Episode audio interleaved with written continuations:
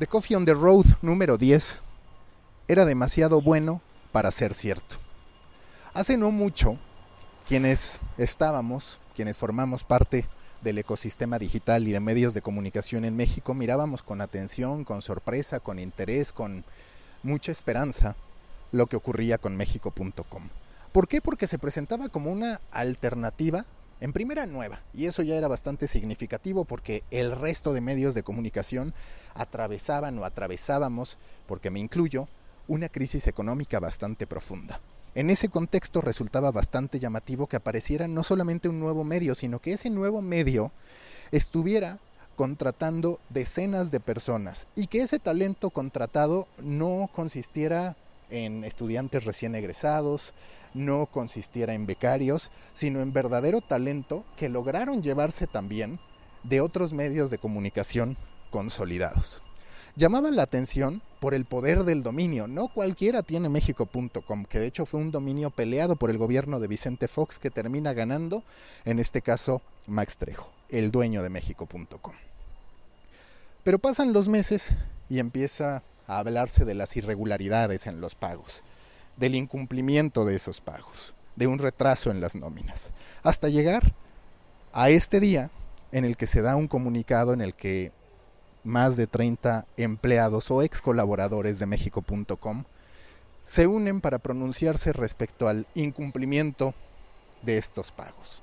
Ya el sitio de México.com está abandonado, en su página principal lo primero que aparece es del 10 de julio, no hay más movimiento respecto a ese medio que en su momento impactó, sí por la contratación de talentos, sí por la capacidad de pago que manifestaba, sí por su supuesta relación con Ignacio Escolar, el creador del diario.es, que incluso llegó a venir a México como parte de ese banderazo de salida de México.com, sí por sus ilustraciones, sí por sus reportajes a profundidad, sí por el talento y por el prestigio de Mael Vallejo, que fue su primer director editorial. Los invito de hecho a escuchar el podcast sobre el proyecto que en ese momento era México.com y que sirve para entender también el porqué de esta caída. Yo no pretendo convertir este espacio en una lucha porque se cumpla. No pretendo en esta ocasión montarme a eso. Sí puedo decir que espero que se resuelvan esas problemáticas que no son únicas de México.com, son generalizadas. ¿Y por qué son generalizadas? Porque hay una serie tanto de medios grandes, medianos como chicos, que incurrieron en expectativas y en promesas que no están en condiciones de cumplir. Me ha tocado vivirlo en carne propia y por supuesto que sé lo que están pasando los ex colaboradores y colaboradores de México.com, a los que espero que este espacio sirva para eso. Pero lo que sí quiero, sobre todo, es atender el por qué se da el fracaso de México.com, independientemente del dinero que tiene o que aparentemente hoy ya no tiene Max Trejo para poder saldar las promesas y los acuerdos que estableció con sus colaboradores. Hay un gran riesgo detrás de invertir cualquier cantidad de dinero en tu salida al mercado. Si eres un emprendedor de medios de comunicación o si en algún momento deseas hacerlo, tienes que tomar en cuenta que tener el dinero no por fuerza significa gastarlo. Es como cuando tú tienes en tu cartera determinada cantidad de dinero, no estás obligado a gastártelo. Y si vas a ser agresivo, tienes que entender en qué momento vas a buscar, vas a pretender que llegue ese retorno de inversión. Porque correr un riesgo así de grande termina derivando o puede terminar derivando en una decepción igualmente grande. Todos nos quedábamos sorprendidos con el poder adquisitivo de México.com para poder llevarse gran talento. Pero ¿qué terminó ocurriendo? Que no existió en realidad un modelo de negocio bien fundamentado, un modelo de negocio que en verdad llevara a entender cómo es que se podía pagar al Washington Post por sus IMs. ¿Cómo es que se podía estar asociado con Ignacio Escolar? ¿Cómo es que podías tener a muchos de los mejores periodistas de México, tanto colaborando como en el día a día? ¿Cómo es que tenías un equipo de producto? ¿Qué terminó pasando?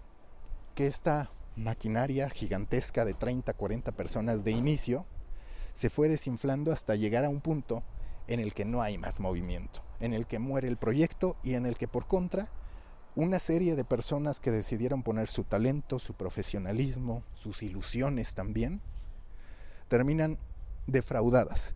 Y lo grave de este incumplimiento es sobre todo la alteración injusta que tienen que vivir los trabajadores y ex trabajadores de México.com, porque un adeudo te lleva a una serie de problemáticas que no solamente ocurren en el presente cuando no te pagan, sino que tú arrastras en el tiempo, porque aunque ya te empiecen a pagar en tu nuevo trabajo, has incurrido en deudas que tienes que ir pagando con el dinero que te va ingresando.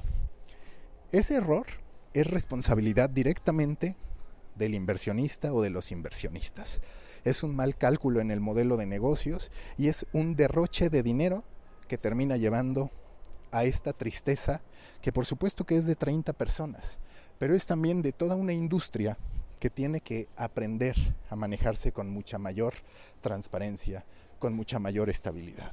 Quizás la única lección detrás de todo esto, la única culpa del equipo de colaboradores y de muchos de los que en su momento hemos decidido participar en proyectos con este grado de incertidumbre, es que nos guste tanto hacer.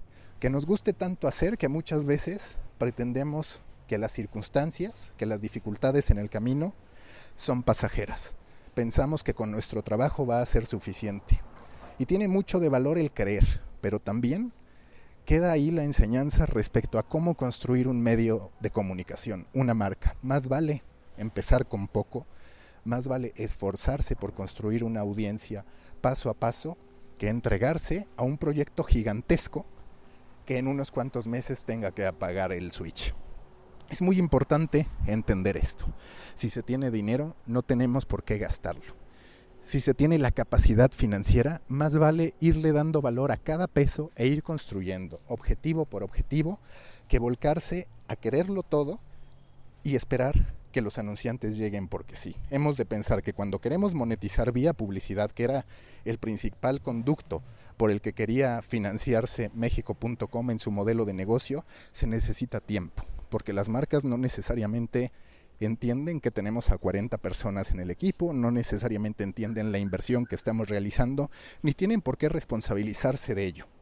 Se trata de construir a lo largo del tiempo para que la audiencia, para que los periodistas y para que las marcas tengan la capacidad de decir que vale la pena estar en México.com.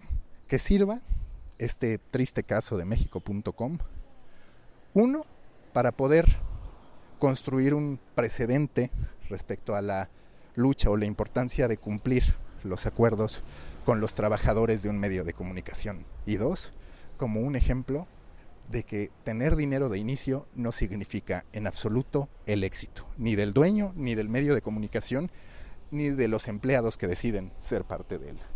Los invito a ser parte de un grupo en el que podemos seguir analizando y reflexionando sobre este caso, además de compartir grandes ideas. Proyecto Morona. Búsquenlo en Facebook, ya somos casi 200 miembros y vamos subiendo. Muchas gracias.